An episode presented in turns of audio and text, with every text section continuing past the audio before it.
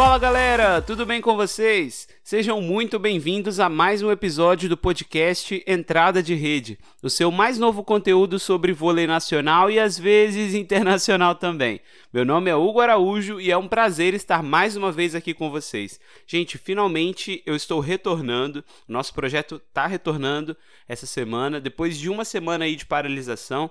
É, eu explico a vocês o porquê agora. Infelizmente, eu tive uh, uma suspeita né, de Covid-19. Fiz o teste, graças a Deus, deu negativo, não tive né, Covid pelo teste que eu fiz, mas a minha garganta estava muito ressecada e eu não conseguia gravar para vocês. Né? Se eu falasse, ia piorar muito a minha situação. Então eu acabei deixando aí o podcast um pouquinho de lado nessa semana para me recuperar e voltar a fazer o que eu gosto aqui, de falar com vocês, enfim, de dar as notícias do vôlei. E obrigado, quero agradecer pelas mensagens de apoio, né? As mensagens de preocupação, na verdade, que a galera mandou perguntando qual, é, qual era o meu estado de saúde, como é que eu tava. O pessoal viu que eu postei que eu tava meio resfriado e a galera já preocupada. Então, muito obrigado a você que enviou mensagem, que tirou aí um tempinho para falar comigo. E é isso, gente. Estamos de volta, graças a Deus. E segue o baile, segue o jogo.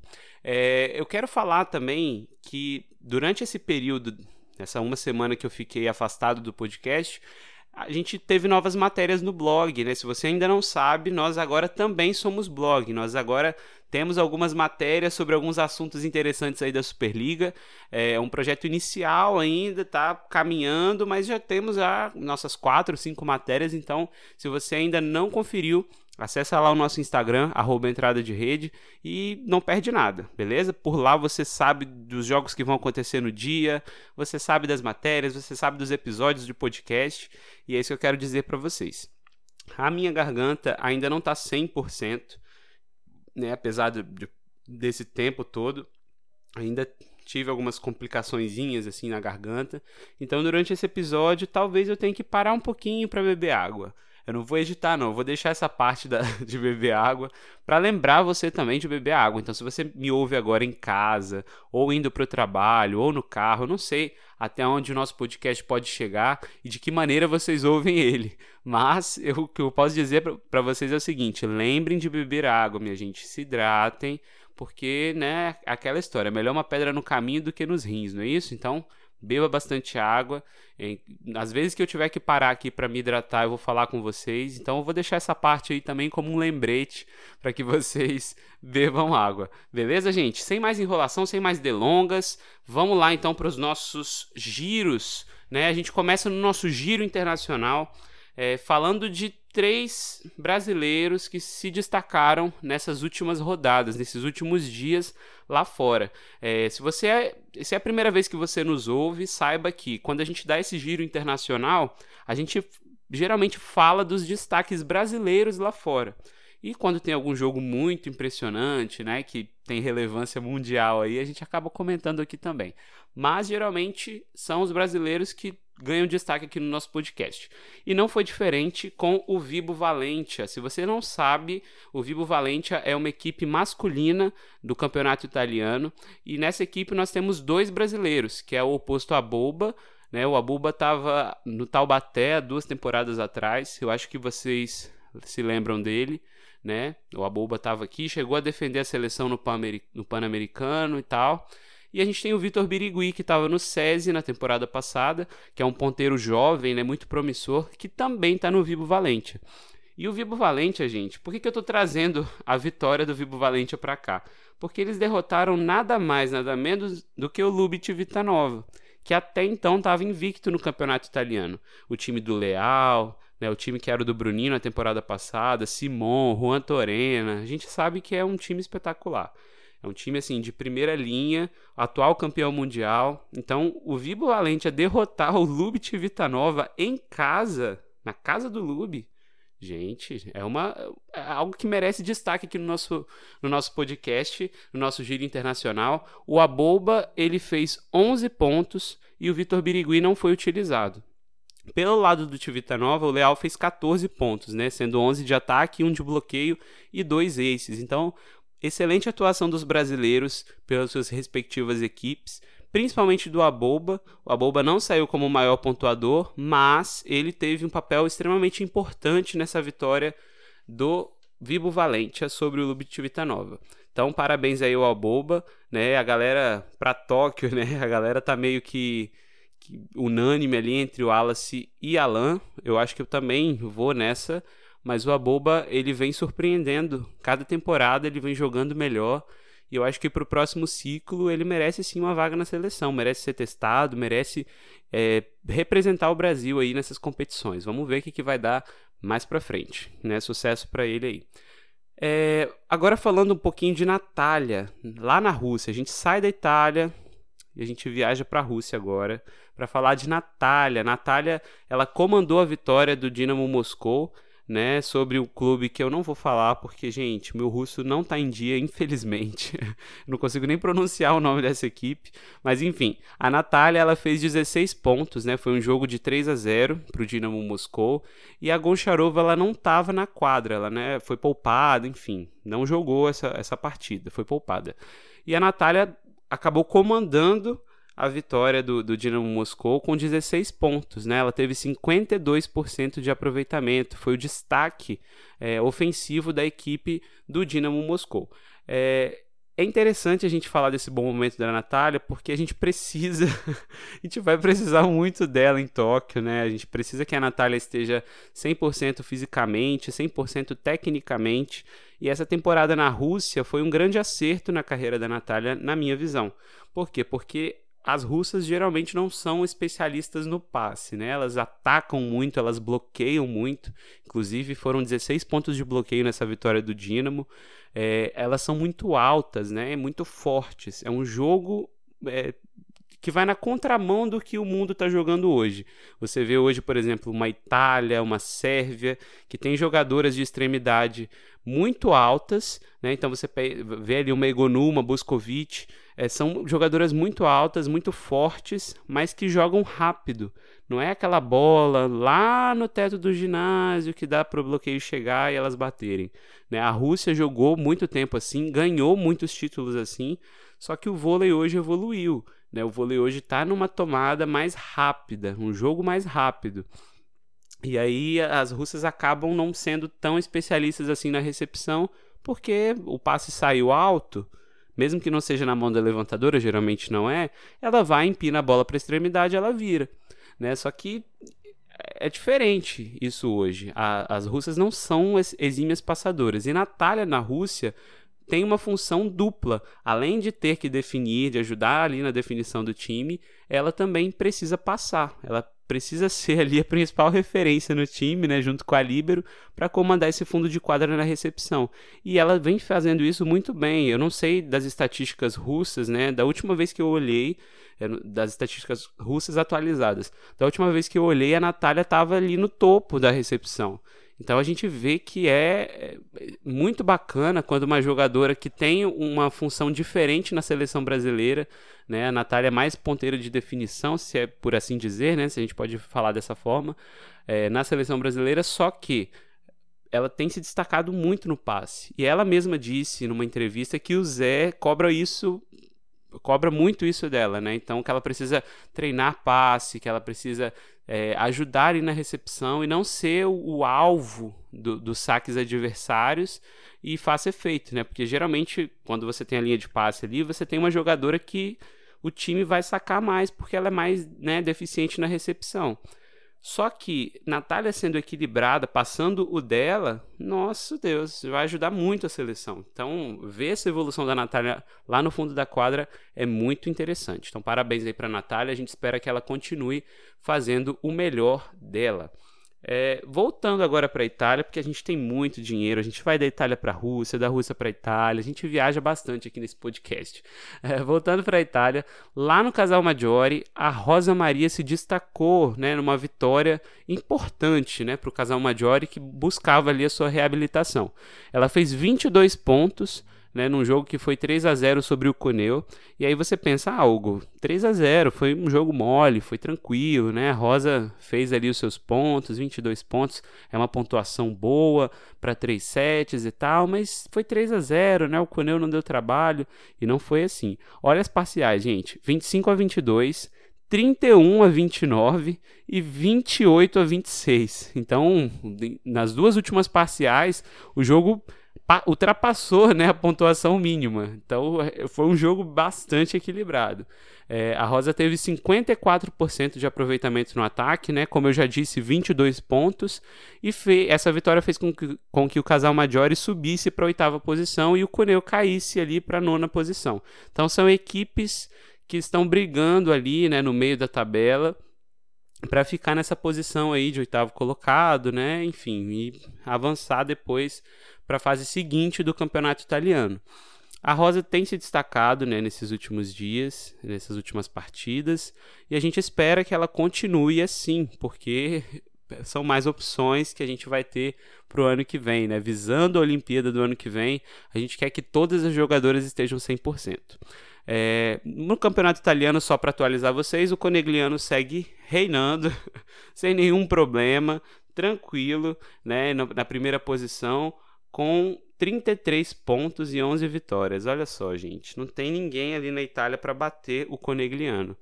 É, é, bonito a gente ver o campeonato italiano acontecer, mas na minha visão é um campeonato que, é, apesar de ser recheado de estrelas, é um campeonato que não tem um equilíbrio.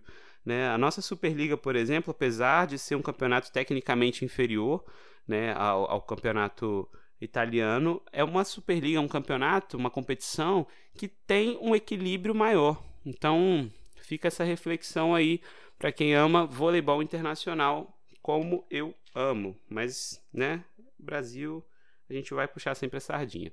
Vamos lá, galera. Antes da gente ir para o vôlei nacional, esse foi o nosso giro internacional. Antes da gente ir para o nosso vôlei nacional, nacional, eu vou me hidratar. Então, aproveite aí meu aviso de é, hidrate-se, né? Vou balançar aqui a garrafinha.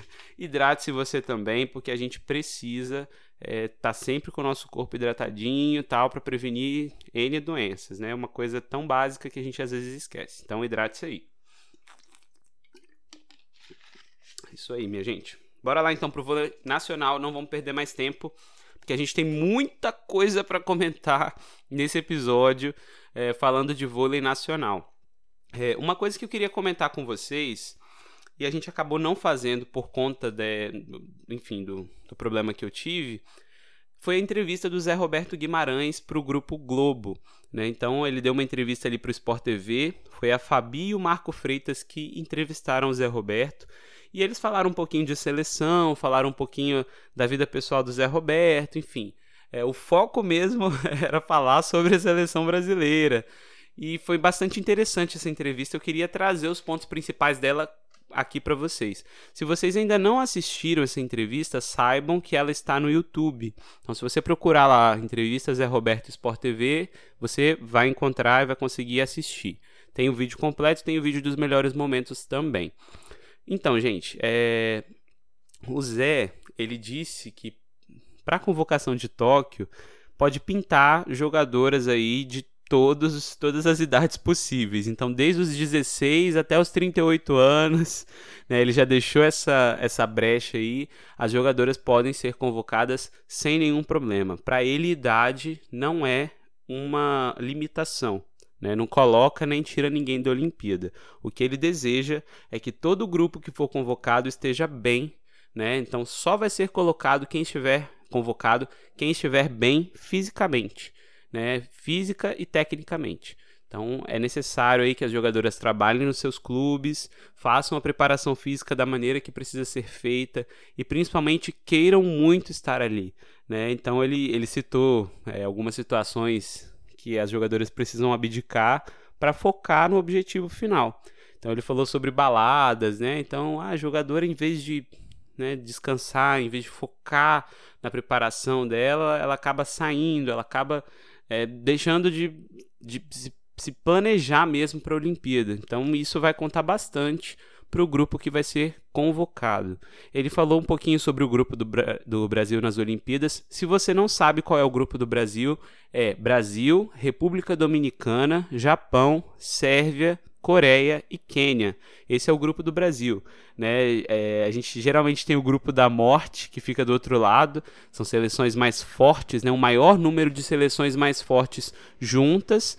E o Brasil não está no grupo da morte definitivamente. Só para vocês terem uma ideia, olha o outro grupo: Rússia, Turquia, Itália, Estados Unidos, China e Argentina.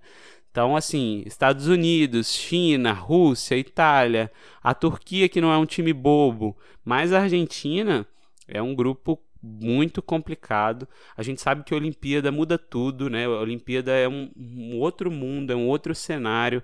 Por mais que essas seleções estejam muito bem, tudo pode acontecer numa Olimpíada. A Igor pode vir e destruir tudo. A Boscovite pode fazer a mesma coisa, mas também pode não acontecer. Então a gente precisa encarar a Olimpíada como um campeonato muito diferente. O Zé falou sobre isso, né? Geralmente a gente gosta que o Brasil esteja no grupo da morte, porque dá uma acordada nas jogadoras mais cedo, né? Elas já encaram grandes seleções logo de cara. Isso faz com que o alerta esteja sempre ligado. Mas para o Zé, né, por conta do que eu falei aqui agora de ser uma competição diferente, ele acredita que estar num grupo mais tranquilo, entre aspas, não vai atrapalhar o Brasil. Né? Se, se o Brasil persistir ali na concentração, encarar cada jogo como uma final, ele acredita que o time pode ir, ir muito bem na competição e avançar. Ele falou é, de posições também, o Marco Freitas e a, e a Fabi acabaram perguntando para ele se existiria alguma surpresa. É, o Marco falou o seguinte: Olha, Zé, a gente sabe que existem jogadoras aí que todo mundo está comentando, que todo mundo é, coloca na seleção, sempre tem aquelas cotadas, né, que a gente acha que vai estar tá ali, que são nomes certos e tudo mais, mas tem alguma surpresa, tem alguma jogadora que ninguém está comentando e você está de olho, e o Zé confirmou que existem sim jogadoras que ele tem observado e que ninguém está comentando. Então, assim, podemos sim ter surpresas na convocação do ano que vem. Vai depender muito da atuação dessas jogadoras agora nos seus clubes, né? Infelizmente, por conta da pandemia, de tudo que aconteceu, a seleção não vai ter muito tempo para se preparar fisicamente. Né? Tecnicamente ali ela vai dar o gás, mas fisicamente a jogadora precisa vir bem. Então ele falou sobre peso, falou sobre essa questão do desgaste né, emocional. Então a jogadora tem que estar tá querendo muito para conseguir fazer o seu melhor. É, o que eu achei interessante nessa entrevista também foi o fato deles comentarem posição por posição. Então, é, o Zé não citou nenhum nome, né? Na minha visão, isso foi muito bom, assim, foi muito ético da parte dele, porque quando você cita um nome, né? Quando você coloca uma jogadora na seleção antes de chegar o momento da convocação, se essa jogadora se acomoda, se essa jogadora é, começa a ir mal e precisa ser cortada, isso é, é uma situação bem complexa, né? De administrar. É, então, o Zé não, não citou nenhum nome, né? Ele, ele simplesmente disse que existem jogadoras que ele tem observado. Sobre as levantadoras, é, ele disse que vai trabalhar apenas com três nomes, então os, o pessoal citou, né? São quatro levantadoras aí que estão na disputa, né? Segundo eles, é, não tem como fugir desses quatro nomes. Não citaram nomes, mas a gente sabe que são Macris, Fabiola, Danilins e Roberta. Mas o Zé disse de antemão que não vai trabalhar com mais de três levantadoras. Então ele só vai levar três, uma já não vai nem ser convocada. E aí lá na VNL, né, nas disputas, enfim, nos treinos, ele deve decidir quais serão as duas levantadoras da Olimpíada. Uma coisa interessante que eu descobri também foi que Marco Freitas foi treinador olímpico, né, de, de duplas, né, do vôlei de praia. Eu não sabia que o Marco Freitas tinha sido técnico olímpico. Eu já sabia que ele tinha sido técnico, mas não que ele tinha estado numa Olimpíada. Então foi bastante é, interessante saber disso, né? Eu gosto muito dos comentários dele. Tem uma galera que não gosta, que acha que ele é, ele puxa a sardinha para um lado e para o outro e tal. Só que eu acho que os comentários dele são muito técnicos realmente, né? Ele enxerga o jogo de uma maneira diferente do que nós estamos habituados a ver. É, não só aqueles lances e, e, que todo mundo fala, tem comentarista que sempre fala o óbvio e ele sempre tira um coelho da cartola, né? uma visão diferente. E isso que eu acho muito bacana do trabalho do, do Marco Freitas. Então foi bastante interessante essa entrevista do Zé Roberto. Então, assim, gente, todo mundo pode ir para a Olimpíada, mas precisa querer muito, precisa estar tá bem fisicamente, bem tecnicamente para ser convocada e fazer com que o Brasil alcance o terceiro ouro olímpico. Estou aqui na torcida, porque quem quer que seja, né, não importa o clube, que vá para lá e faça o melhor. É isso, minha gente. É, antes da gente chegar mesmo no, no, nos comentários sobre as rodadas da Superliga feminina e masculina, é, a gente teve também nesse meio tempo uma reclamação, uma nova reclamação sobre o novo piso, né? não só pelas cores, mas sim também é, por ele ser ruim para os atletas. Então, alguns atletas se lesionaram nesse, nesse inteirinho aí que a gente ficou parado aqui no podcast e o piso meio que foi suspeito dessa, dessa contusão. A Jaqueline gravou um stories mostrando é, uma queimadura que ela teve na barriga, né, na região da barriga, quando ela foi fazer uma defesa. Então ela foi ali dar o, o, famoso peixinho, né? A gente sabe que no feminino é mais rolamento, mas ela foi se jogar ali para pegar a bola e acabou queimando uma parte ali da barriga. Então a gente viu a queimadura, ela mostrou no Instagram dela e muitos outros jogadores acabaram concordando que a quadra é ruim, né? Que não dá para ver as poças de, enfim, quando tá molhado, enfim. É complicado para os atletas saberem onde pedir para secar é uma situação, gente, bem complexa, né? Essa questão da quadra a gente já falou aqui, tem matéria no blog sobre isso. A segurança dos atletas é o requisito assim essencial. Não adianta a gente ter um espetáculo gigante que é como é a Superliga, com nossos atletas é, voando e a gente ter um, uma estrutura ruim para eles. Então, assim, gente, eu acho que a CBV precisa rever isso o quanto antes. Já foram feitas algumas reuniões mas vamos ver o que, que eles vão decidir a, a partir dessas reuniões. Eu espero de fato que haja alguma mudança para que as atletas se sintam confortáveis na hora de fazer suas defesas, na hora de atacar e não ter medo né, de cair, de se lesionar. Você imagina aí as principais atletas do Brasil lesionadas por causa da quadra, por causa de irresponsabilidade da confederação é, que, que deveria guardar e zelar pela segurança delas, né, pela integridade física delas.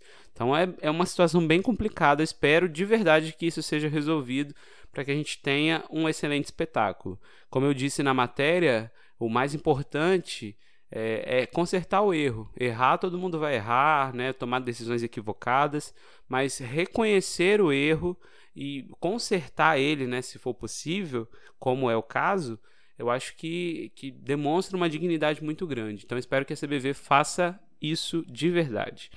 Outra coisa que a gente quer comentar antes da gente chegar na análise ali da rodada é a relação entre o Bernardinho e o Flamengo, o clube, né? Flamengo mesmo.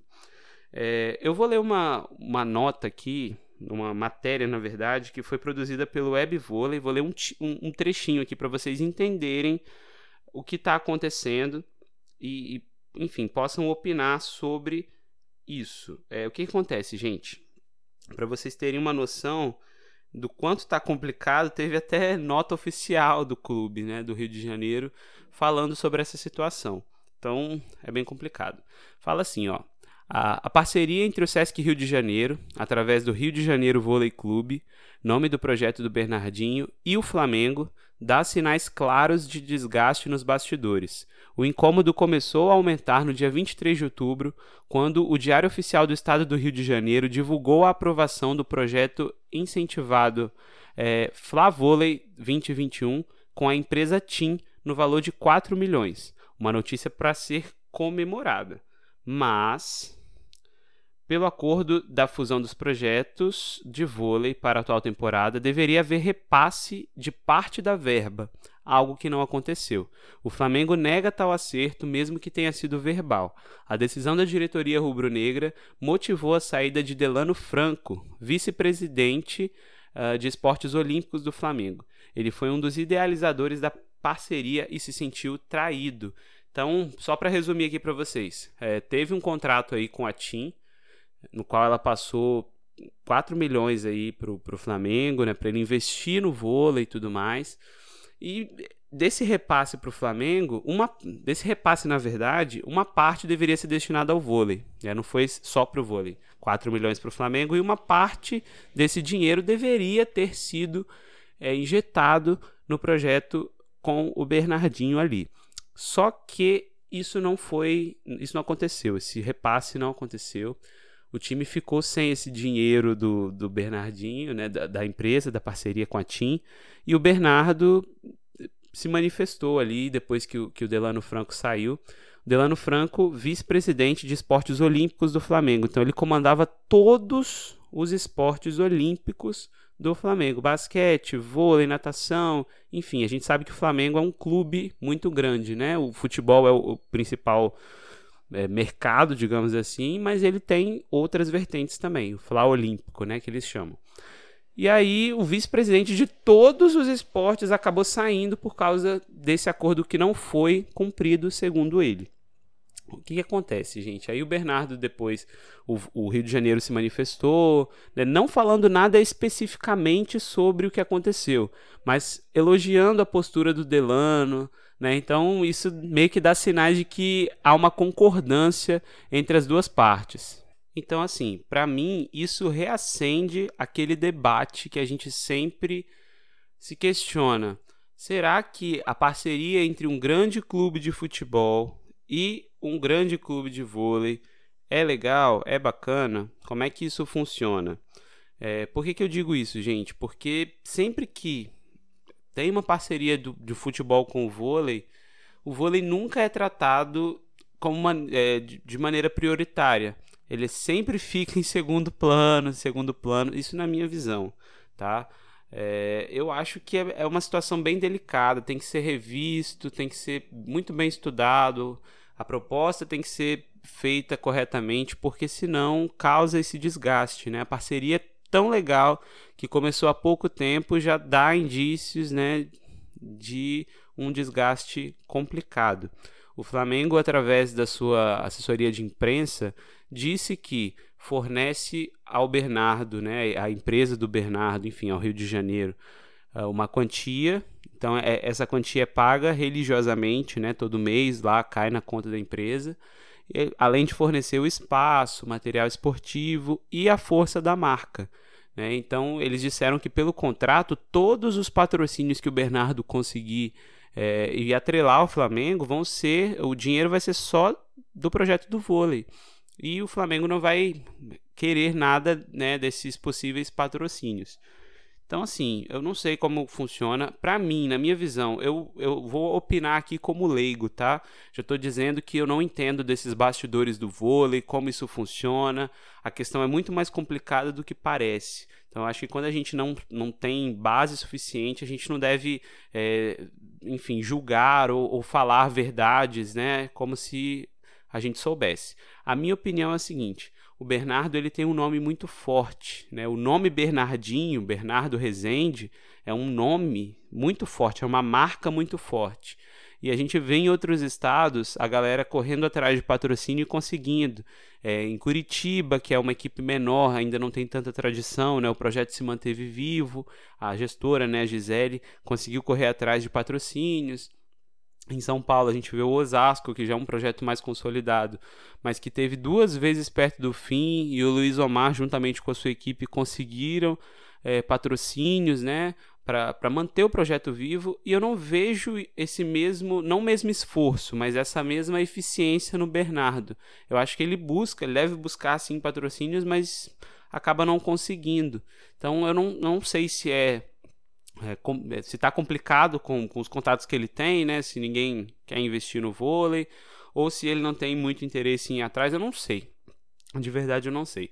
Só que o, é, é complicada essa situação para o Sesc Flamengo, porque é uma equipe que vem sofrendo com muitas lesões, né? Com muitos problemas.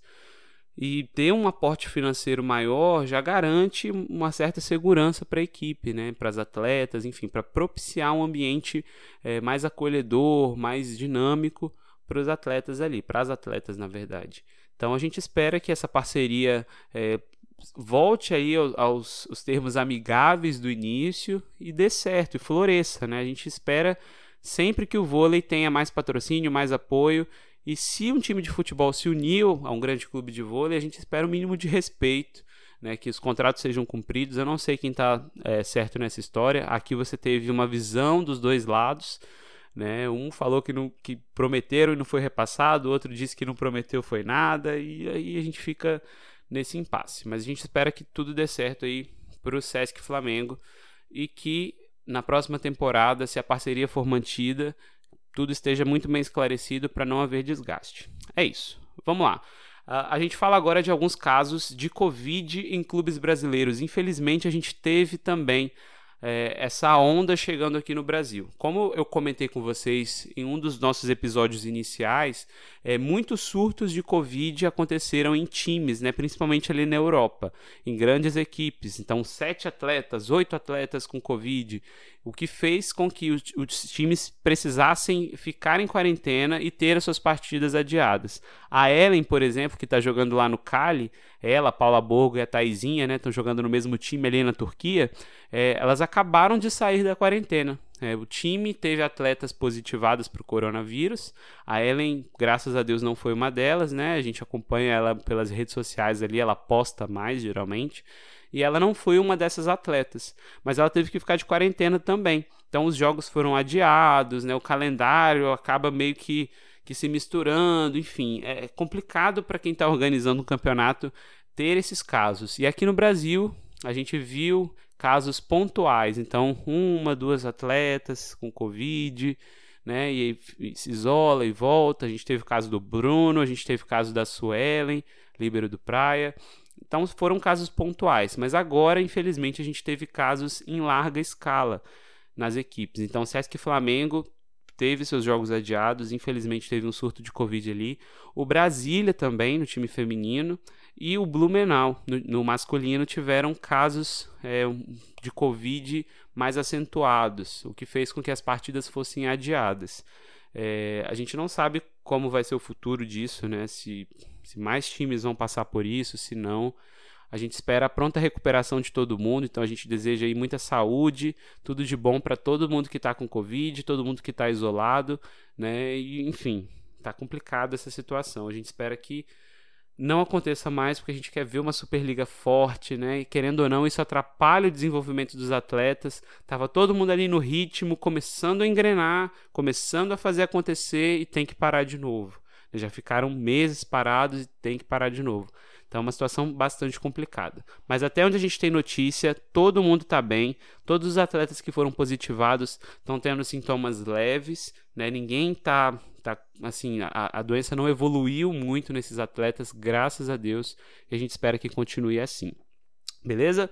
Então, gente, dadas essas notícias, comentados esses acontecimentos aí, a gente vai para análise da Superliga, análise da rodada da Superliga masculina e feminina. Eu vou deixar a feminina para o final, que eu sei que é o que você quer ouvir. A maioria daqui ama a Superliga feminina, mas a gente tem que falar da masculina também. Tem gente que ama e acompanha a Superliga masculina, que ouve a gente. Então, bora lá falar um pouquinho sobre a Superliga masculina. A classificação para vocês atualizada hoje, dia 23 do 11, é Taubaté em primeiro, Cruzeiro em segundo, em terceiro vem o Campinas. O Uberlândia, que é uma equipe que está surpreendendo muito né, nessa Superliga, está em quarto lugar. Vôlei Tapetininga, Minas, Monte, América Montes Claros, o SESI, é, o Caramuru, Blumenau, o Guarulhos e o Vôlei Ribeirão em último. Guarulhos e Ribeirão ali para descer para a Superliga B se a Superliga acabasse hoje. A gente sabe também que essa classificação está afetada pelos jogos, pelo jogo, na verdade, do SESI e do Blumenau, que infelizmente teve que ser adiado. Então, é, os, os times acabaram não pontuando na rodada porque não jogaram. Então, a gente vai esperar aí esse retorno né, do Blumenau, os atletas voltando, para uh, eh, a gente saber realmente da classificação correta. É, os resultados: Sada fez 3 a 0 no Itapetininga, Montes Claros 3 a 1 no Guarulhos, Taubaté 3 a 0 no Ribeirão, Taubaté jogando com os reservas, o Caramuru 3 a 2 no Uberlândia, jogaço, jogaço mesmo, e o Campinas 3 a 0 no Minas, né? O Campinas e Minas que fizeram ali uma, um jogo na, no Super Vôlei, onde se esperava muito do Campinas por, por, ele ter sido campeão estadual e o Minas simplesmente atropelou, não, não tomou conhecimento. Dessa vez, o Campinas veio muito mais focado, né? Sabendo que o, que o time do Minas não é um time bobo, é um time forte e acabou ganhando, né? Não vou dizer que foi muito tranquilo, mas com uma certa tranquilidade, sim. É, o Minas é um time ainda muito inconstante na competição. Ele faz jogos excelentes, jogos perfeitos tecnicamente. Né? O Lazo, o Honorato ali atrás, o Escobar fazem, nossa, partidas fenomenais. Mas tem outras partidas que parece que a coisa não anda muito bem, não funciona muito bem, e são os mesmos jogadores. A gente sabe que tem dia que o jogador não está bem, né? Então você precisa de um banco, de alguém ali para substituir, para fazer acontecer. Isso é normal, nem todo mundo está bem todos os dias. O esporte é assim, né? O vôlei não é diferente. Mas o time todo oscilar dessa forma é um pouco preocupante né, para as pretensões ali do Nery Tambeiro e da comissão técnica do Minas. Então é um time que precisa sim é, botar os pés no chão e começar a oscilar menos. É um time muito experiente, por um lado, tem jovens jogadores, mas não é uma garotada, igual o vôlei do, do Uberlândia, por exemplo né, que geralmente equipes mais novas oscilam mais, o SESI, né? Então eles oscilam bastante, são jogos muito complicados contra o SESI. Todos os times que vão jogar contra o SESI sofrem, mas é um time que oscila. É normal. Agora, um time experiente, um time misto, assim, não é tão normal essa, essa oscilação, não. Então, o Minas tem que acordar aí pra vida. Taubaté e Cruzeiro fizeram o requisito da rodada, né? Os dois favoritos aí ao título da Superliga. O Campinas, como eu já disse, bateu muito bem o Minas. O Uberlândia continua surpreendendo, né? Foi um jogo difícil contra o Caramuru, Caramuru 3 a 2 mas essa garotada aí do Uberlândia e do SESI vai dar muito trabalho nessa Superliga. É, hoje acontece a sexta rodada. Hoje não, né? Essa semana acontece a sexta rodada. É, a Superliga Masculina está uma rodada à frente da feminina, né? Justamente porque os calendários precisam se casar, transmissões, enfim, tudo mais. Beleza? Agora a gente vai para o ponto principal do podcast, que você quer ouvir, você quer ouvir sobre análises e tudo mais. É, o que, que a gente quer fazer aqui na Superliga Feminina, gente? Que é o, o nosso maior público eu quero analisar rodada a rodada e analisar as estatísticas juntamente com vocês. Infelizmente, as estatísticas da CBV não são lá tão confiáveis. Mas se a gente não pode confiar, olha só, se a gente não pode confiar nas estatísticas da Confederação Brasileira de Voleibol, a gente vai confiar em quem, não é mesmo? Então, a gente viu ali a Thaisa se manifestando nas redes sociais, falando que a CBV tirou uns dois, três pontinhos dela ali em uma determinada partida. Enfim, é complicado isso, né? Não é de responsabilidade da CBV, CBV, os clubes têm uma participação nisso também, na montagem das estatísticas, mas é complicado. Mas a gente vai comentar aqui, a ideia é essa pegar as estatísticas, pegar os resultados e comentar um pouco com vocês o que aconteceu nessa rodada. Na, pela quarta rodada da Superliga Feminina, nós tivemos dois jogos adiados, como eu disse para vocês, o Sesc Flamengo e o Brasília é, tiveram casos mais acentuados de Covid, então tiveram que adiar as suas partidas. O Sesc jogaria contra o Curitiba e o Brasília jogaria contra o Sanca, né, o São Caetano. Infelizmente, os quatro clubes não puderam jogar. Então, com isso, a classificação é a seguinte atualmente, hoje, dia 23 do 11. Praia Clube, Osasco em segundo, Minas em terceiro, SESI Bauru em quarto, Sesc em quinto, São José dos Pinhais, Curitiba, Brasília, Fluminense, Pinheiros e São Caetano. Mais uma vez lembrando que o Sanca não jogou. É, Pinheiros e São Caetano vêm com um desempenho muito complicado né, nesse início. O Sanca a gente já esperava, é uma equipe muito jovem. Né, um, apesar do projeto ser um projeto tão tradicional do São Caetano, né, a gente bate palma aí para toda a galera envolvida no projeto de São Caetano. Nunca deixa o projeto morrer, mesmo com investimento bem reduzido. Mas a gente não esperava tanto mesmo desse time, né? Agora o Pinheiros já é diferente. O Pinheiros a gente já espera um clube mais brigador, um clube que sempre esteja ali em sexto, sétimo, oitavo, brigando ali pelos playoffs, brigando mesmo. E não é isso que a gente tem visto né, com, com a equipe do Pinheiros. É uma equipe que pode evoluir muito com a chegada da Edinara. Edinara que já está aquecendo, já está ali na fase final de recuperação para voltar. Né? O, o, clube precisa bastante dela, precisa, gera-se uma expectativa muito alta em cima da Edinara. Né? enfim, a gente espera que ela volte e ajude bastante o Pinheiros, que sempre é uma equipe que deu trabalho para os grandes. Grandes nomes do nosso vôlei já passaram por ali, né? Muitas atletas que eu não... esses dias eu fiquei sabendo que a Roberta jogou no Pinheiros, por exemplo, né? Levantadora Roberta. Então são assim nomes que são nomes de seleção hoje, são jogadores de seleção já passaram ali pelo Pinheiros.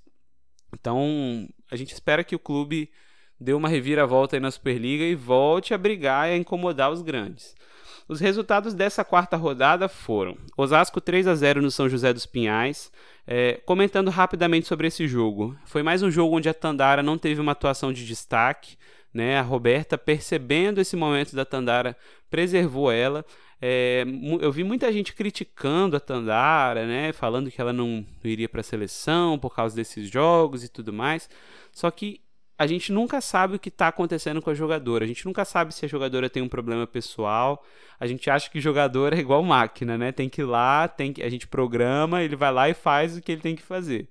A Tandara é uma, uma jogadora excepcional. Acho que ninguém aqui precisa é, falar o que ela já fez, o que ela já ganhou, né? A gente ia ficar um programa todo aqui só falando nisso. É jogadora olímpica, campeã olímpica, enfim. Mas é, não é todos os dias que ela está bem. Né? É o segundo jogo que ela já não apresenta aquela pontuação enorme que a gente está acostumado a ver, mas a gente sabe que o Osasco não pode depender só da Tandara. Justamente por isso, eu acho que clube nenhum no mundo pode depender só de uma jogadora. É claro que nós sempre teremos os destaques, sempre teremos as jogadoras que vão se destacar, que vão pontuar mais, que vão ser a referência do clube mas todo mundo precisa estar tá bem, todo mundo precisa jogar, precisa pontuar e precisa é, jogar ali mesmo como um time, né? Precisa se unir como uma equipe. Um time e uma equipe bem unidas é o que todo mundo está buscando aí nessa Superliga, nessa fase inicial, né? Construir a equipe, construir o espírito de equipe.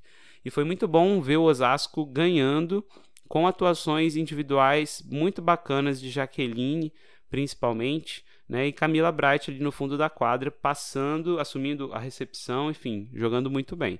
É, Jaqueline foi a maior pontuadora do confronto, jogou muito bem no ataque, né? Não é muito a responsabilidade dela, só que a gente vê isso na Jaque, né? Quando ela precisa assumir essa responsabilidade, ela cresce.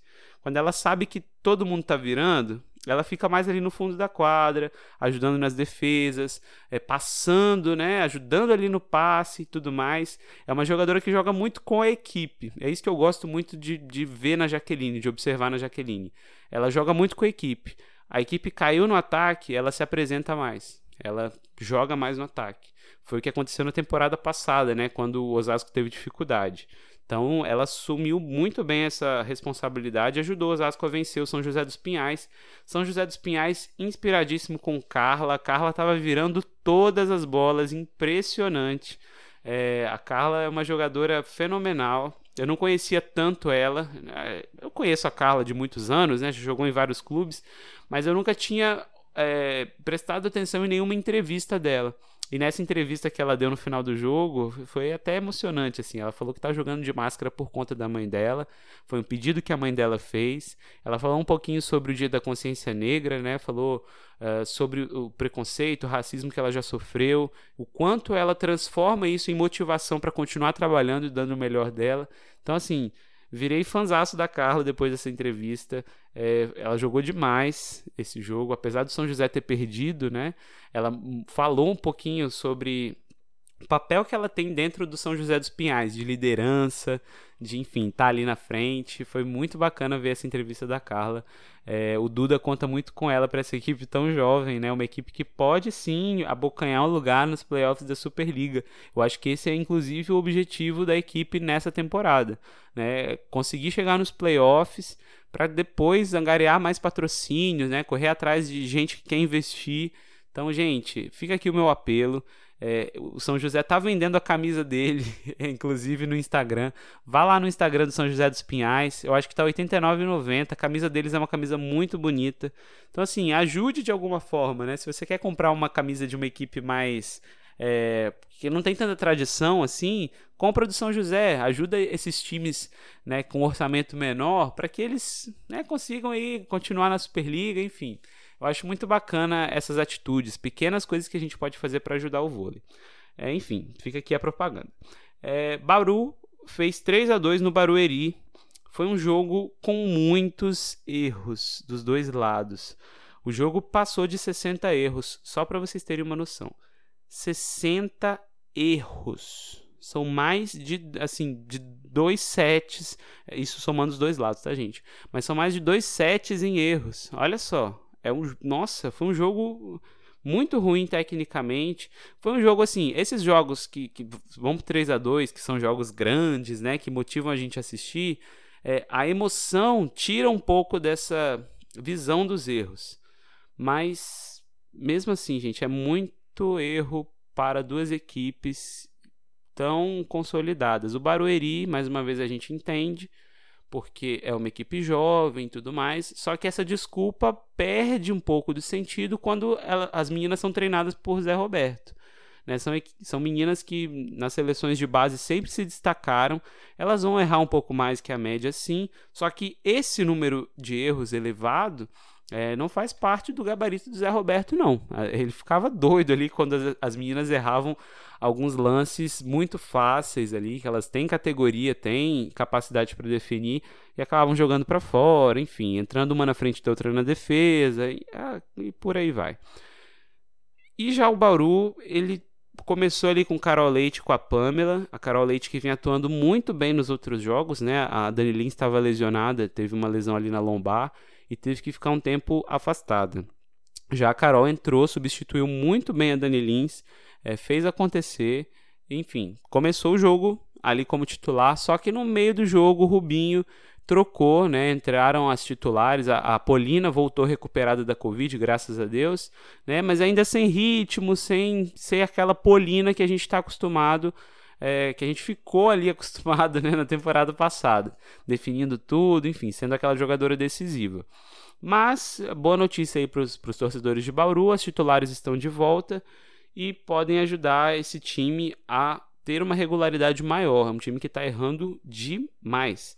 Desde do, os jogos contra o Osasco ali na, na final do Paulista, o Bauru tem errado muito.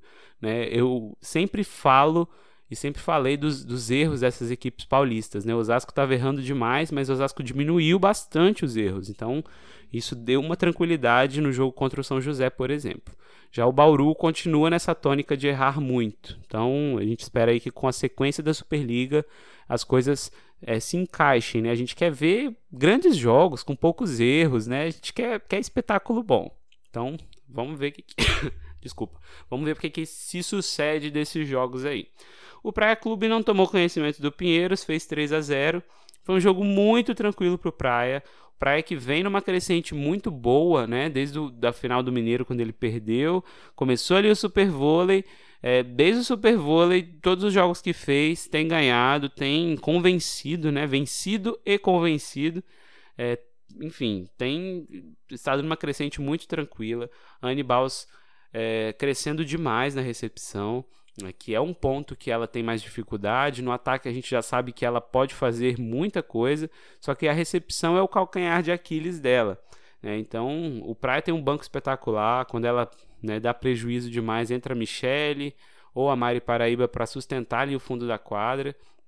Mas enfim, é um time que vem crescendo muito, está numa crescente muito boa. E vamos ver como que o clube é, se mantém jogando com favoritismo. Porque a questão do Praia é é o favorito, é o elenco mais caro e tem que se acostumar a jogar como favorito.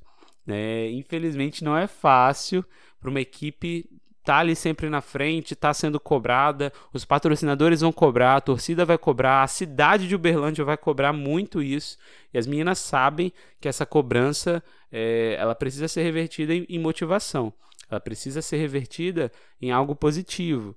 Né? Então é isso que o Praia Clube tem feito até agora. Vamos ver nos embates entre os grandes ali como que, que a equipe vai jogar, como a equipe vai se comportar.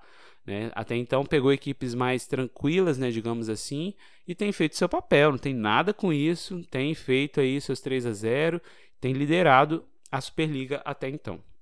é isso. O Itambé Minas fez 3 a 0 no Fluminense. Né? O Fluminense que espera a chegada da Mari para ajudar um pouco mais a equipe. É uma equipe muito jovem, a gente sabe que foi formada ali no final da Superliga, então não teve todo aquele planejamento que a gente esperava para ter um Fluminense mais forte. Mas é, é, o que tem, né? É o que tem, não tem muito jeito. A gente viu nesse jogo a volta da Fernanda Tomé. Ela não jogou uh, o jogo todo. Entrou para sacar ali, fez um fundo da quadra. Teve uma passagem dela no fundo de quadra, principalmente no terceiro set, né, que foi o set mais disputado, que ela foi muito bem ali no fundo de quadra, ajudou bastante. Então, eu não sei como que está a situação da Fernanda Tomé hoje, se ela tem condições de jogo, né, condições plenas de jogo, mas é uma jogadora que pode sim ajudar bastante a equipe do Fluminense juntamente com a Mari. A Mari já está registrada, é, legalmente, né, digamos assim, já pode jogar, já pode se apresentar, só que é necessário fazer um trabalho físico a mais com a Mari né, para que ela volte a saltar, para que ela volte bem para ajudar o Fluminense. Os destaques no Fluminense foram a Júlia, né, a ponteira, muito corajosa, apesar de jovem, e a Bruna, oposta, né, que também se destacou bastante nessa partida, atacando bolas é, é, muito difíceis até em alguns momentos, né? Em outros, por, por conta da inexperiência, indo para cima do bloqueio de Thaisa, né? A gente sabe que isso é suicídio para qualquer atacante mas é, oscilou assim, mas fez um jogo bom, ao meu ver, no geral. Falta ao Fluminense ainda essa consistência. O Fluminense jogou sem a Giovana, Giovana que sentiu um mal-estar ali no treino, não sei se foi algo físico ou se foi, sabe, um mal-estar mesmo, se ela passou mal, mas enfim, não jogou. É, o time jogou com a Rose, que foi bem também, na minha visão, mas o Minas não deu chances para o Fluminense. Minas não jogou com a Megan Easy, tá poupando ainda a Megan Easy, né, para recuperá-la, para ela estar tá bem fisicamente. É, enaltecer aqui o trabalho do Minas Tênis Clube com relação à recuperação das jogadoras, né? Essa parte física é muito forte no clube.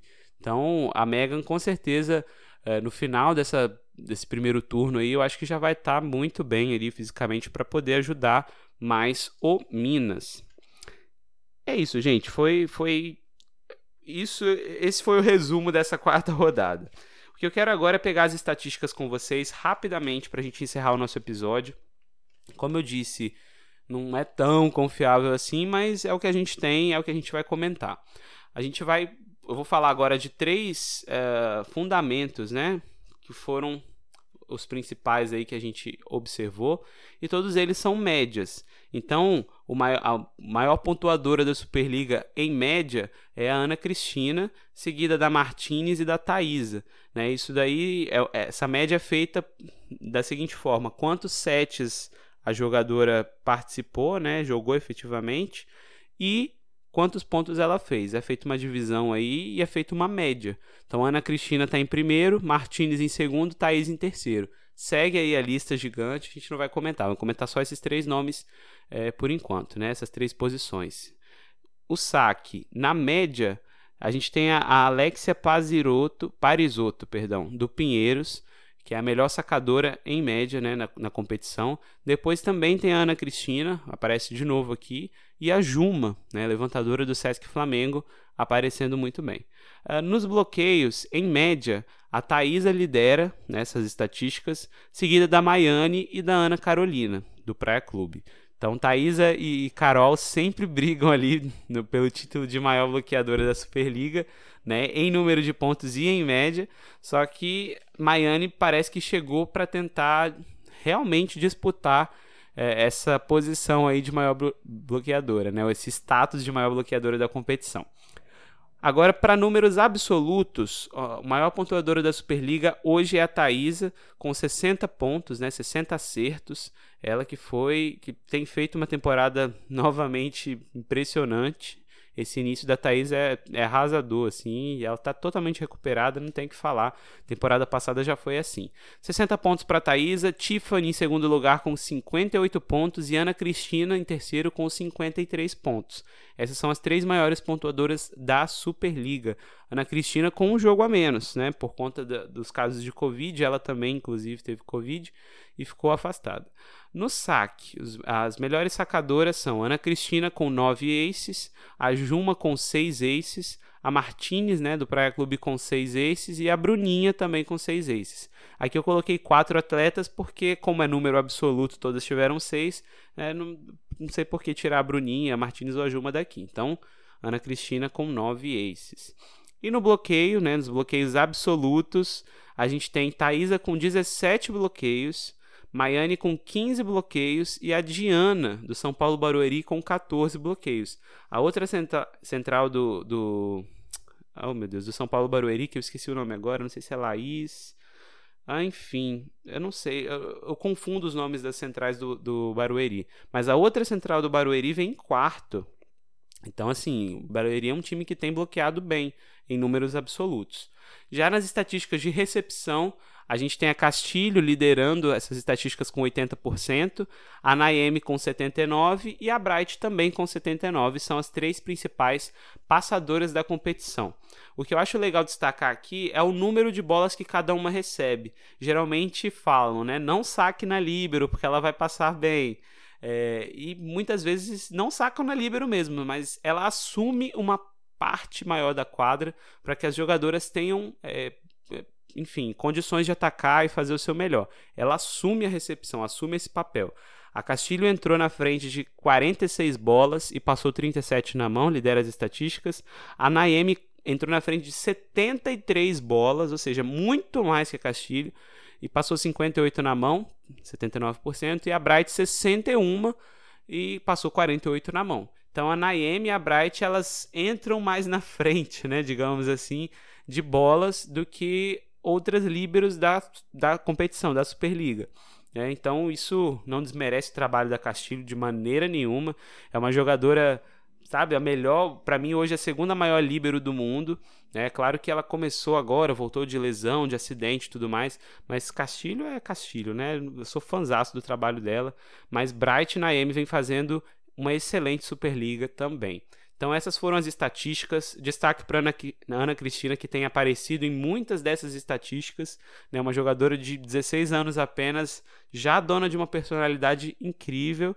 Né? A gente espera que mais para frente ela possa defender o Brasil né, com muita garra, com muita força. Apesar da entrevista da Venturini é, ter dito que talvez ela esteja pela França em 2024. Né? Não sei se isso é verdade, não sei se procede. Mas enfim, a Fernanda Venturini falou isso. A gente quer a Ana Cristina aqui fazendo o melhor para nossa seleção aqui no Brasil mesmo. É, gente, esse foi o nosso episódio de hoje.